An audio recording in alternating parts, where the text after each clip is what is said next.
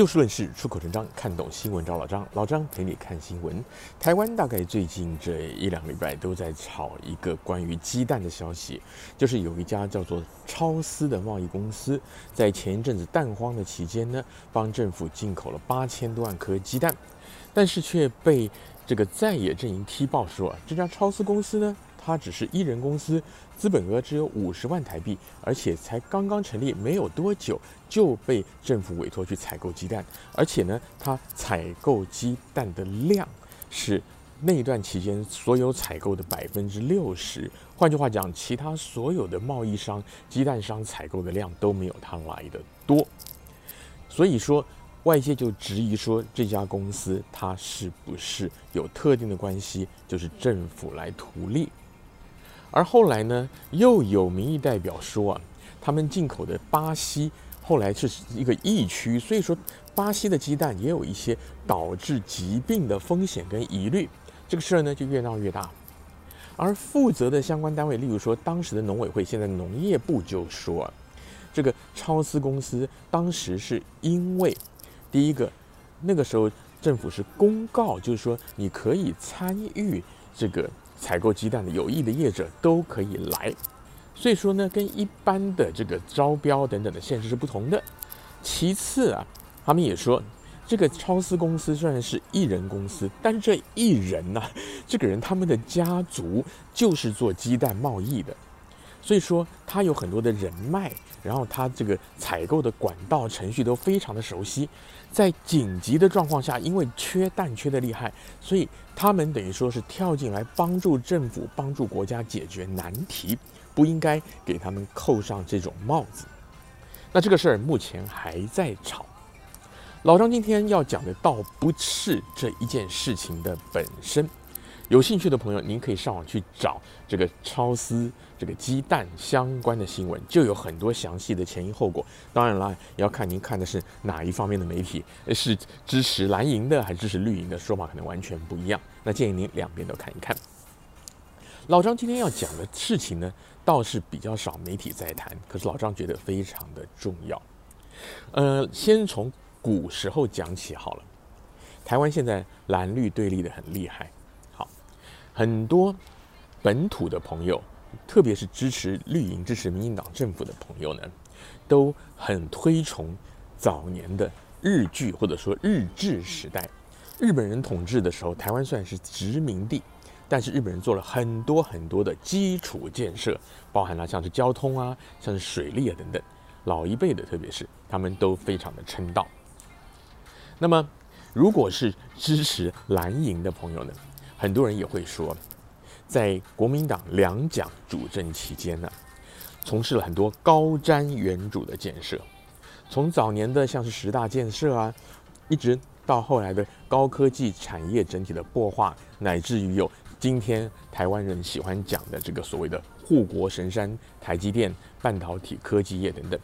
都是国民党执政的时期高瞻远瞩，所以才有今天的规模。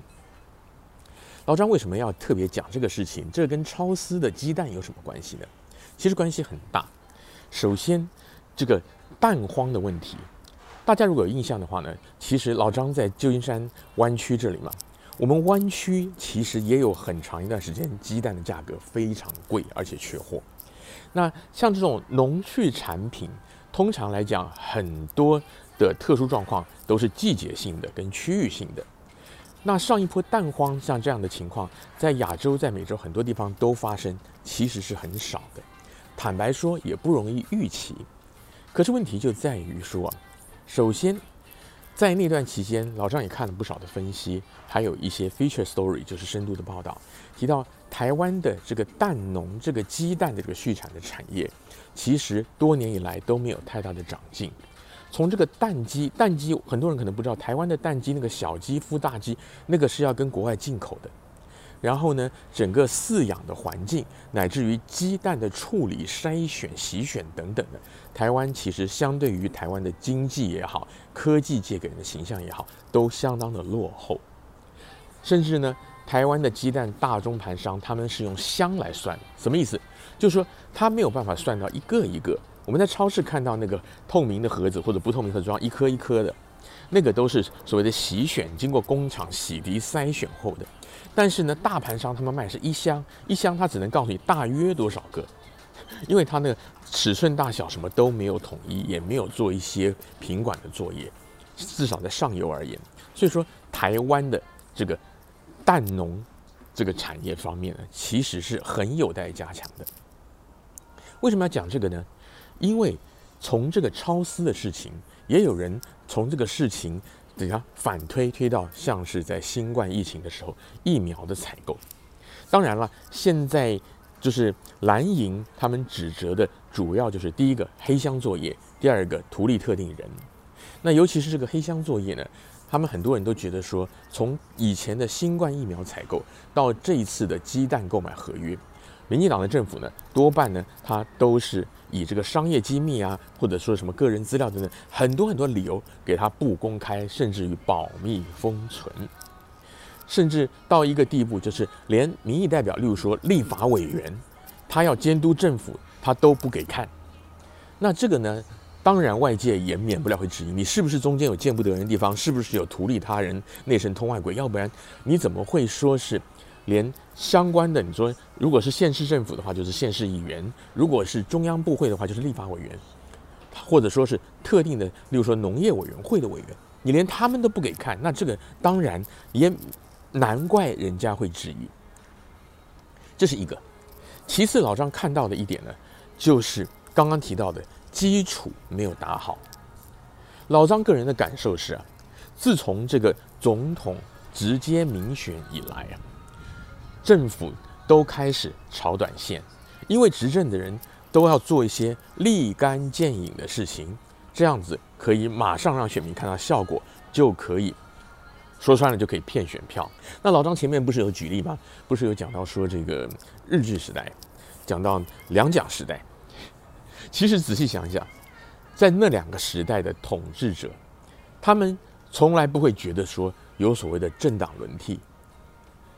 日本的派到台湾的总督是官派的嘛，然后他们也不觉得日日本哪一天会把这个台湾再还回给谁。那两蒋呢？大家都说这个国民党以前有白色恐怖啊、独裁专政。那么的确在这样的背景之下呢，当年的统治者他也从来不会想到说有一天有所谓的换党执政，有一天我必须要讨好选民。所以呢，其实在这样子的一个环境之下。统治者反而比较会去做长远的规划，因为他觉得说，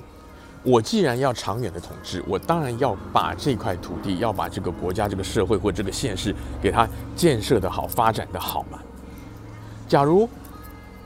我会觉得说，过两天或者过几个月或者过两年可能不是我了，那我当然第一个，我花那么大力气做大家看不见的事干嘛？第二个。我做看不见的事，吃力还不讨好，因为选民不会感谢我，他们看不到我的建设，我的政绩。这就是为什么现在的政治人物都炒短线，这就是为什么很多其实应该长远规划。这两年其实很流行一句话，那民进党政府最喜欢挂在嘴边的就是。老张特别讲，民进党政府不是说国民党或者民众党其他的政客不会，而是说这个话 是民进党执政的时候发明出来的，喜欢讲的所谓超前部署。我们用成语讲就是未雨绸缪啊。那其实很多东西，你讲超前部署也好，未雨绸缪，本来就是政府的责任。但是现在就变成说，如果有一点事情做得好的话，就拿出来就是自我吹捧。那更多的时候没有做好，没有做好怎么办呢？发生状况的时候，平常我们讲粉饰太平嘛，因为天下太平看不出来。真的出事的时候呢，就煽起大家的危机意识。好比说这次超丝的事件呢，像是农业部的官员就出来讲话了，那他们就说，当时啊，就是全世界缺蛋，台湾民众缺蛋很严重，那。包括农那个时候的农委会啊，还有什么畜产会啊，他们找了业者，像超市这类业者，他们都纷纷的挺身而出，拿出他们多年累积的经验跟人脉，然后去帮大家抢购鸡蛋。我们应该要感谢他们。在新冠疫情的时候，感觉上也是类似有这样的危机意识，而且那个时候更上一层的就是政府都一直就是塑造给大家一个印象，就是。就是中共在打压，不让国外卖疫苗给我们，所以政府是多么努力的去争取。啊，老张不敢说这些说法完全不对，但是有一个很大的问题，就是在于说，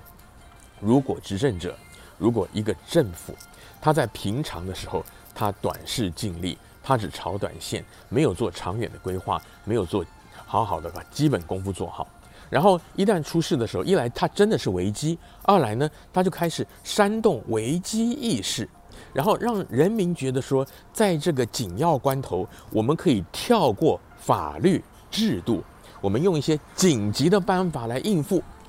例如说，像这个超私的事情，为什么会引人诟病？不只是它是艺人公司，不只是它的那个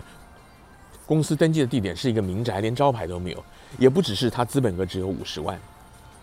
更不只是说它刚开业没有多久，而是说这些因素通通加起来的话，你在正常的制度状况之下，政府的投标招标，像这样的公司几乎不可能参与的。可是因为紧急状况。所以政府他就当时就发出了通告，邀请一些业者，等于说我们大家一起想办法，有一点像这样的意思。也就是说，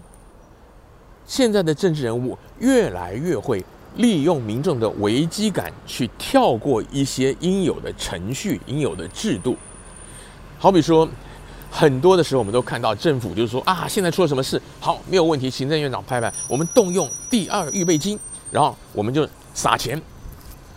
那第二预备金是行政院在正规年度预算之外的一些紧急的应变的款项。你说紧急状况用有没有错？没有错。可是如果你很多原本该计划的、该编预算的事没有编好、没有做，然后出了问题的时候再来拿这个钱出来，坦白说是不负责任的，而且。更有许多的时候是用所谓的像是机密预算来处理，或者说把这个赖到说是因为我们公开了程序就会被中共所打压，就像买疫苗的时候那样，所以呢拒绝外界的监督，下令极机密封存。那这样子下来呢，长此以往就变成说民众无从监督政府，这个是非常危险的，也许。支持绿营的朋友听到这儿已经，如果您还没有关掉话，再听老张一分钟，老张再讲给你听。你不要生气，这个为什么重要？再倒回来，我们讲到前面，刚刚老张不是举例讲到两蒋时代吗？很多本土派的朋友恨透了国民党，恨透了两蒋。为什么？因为那个时候有太多的冤假错案，那个时候政府独裁专政，情治人员不可一世。可是为什么会造成这样？因为当时是有台海危机，那个时候是戒严的时候，动员戡乱的时候。换句话讲，政府因应这个军事上跟对岸的对峙，甚至那个时候还在交火。为了这样的需要，所以下令戒严。那么戒严就可以跳过很多民主法治应有的事情不做，然后用特别法。或者说用一些因应紧急状况的一些方式来做，同样的执行的人也给他很大幅度的授权，那么就会有人可能假公济私，可能作威作福。那么超私的鸡蛋事情也好，其他一些在野党抨击的事情也好，老张要提醒的就是，特别是如果您是支持绿营的朋友，你是本土派朋友，你就要注意，千万不要让现在的政府也慢慢的。变成这样的一个形状，不要说把自己的责任全部推到外部，然后把营造一个危机感，特别是有一些可能可以牵到对岸的，然后让大家觉得一我们要同仇敌忾，如果你反对政府的话，你就是认知作战，你就是中共同路人。然后呢，因为这个是紧急状况，我们要权权宜之计，所以我们不能按照法律制度来。然后也因为我们要达成这个特殊的使命，所以我们安排特定人去做。那他花了多少钱？他的合约合不合理呢？很抱歉，我们也不可以监督。万一揭发出来的话，以后就会被中共打压。听到这儿，老张的观众朋友、听众朋友，你应该都懂老张的意思了。民主很重要，法治更重要。从一个鸡蛋的事情，其实可以看到很多。